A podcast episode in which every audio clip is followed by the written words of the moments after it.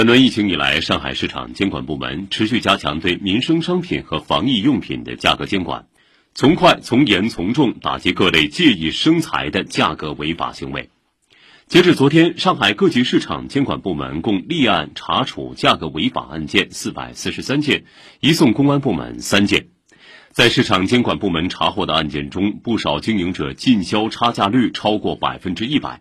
比如，上海华千大药房有限公司在进货成本无明显变化的情况下，通过网络平台销售明德百分之七十五酒精消毒液，进价六点八元，售价三十九点九元，进销差价率达到百分之四百八十六点八。同时，市场监管部门查获个别经营者通过抬高配送服务费用，变相提高商品价格的案件。对于这些违法行为，市场监管部门依法从重查处，比如处以顶格罚款；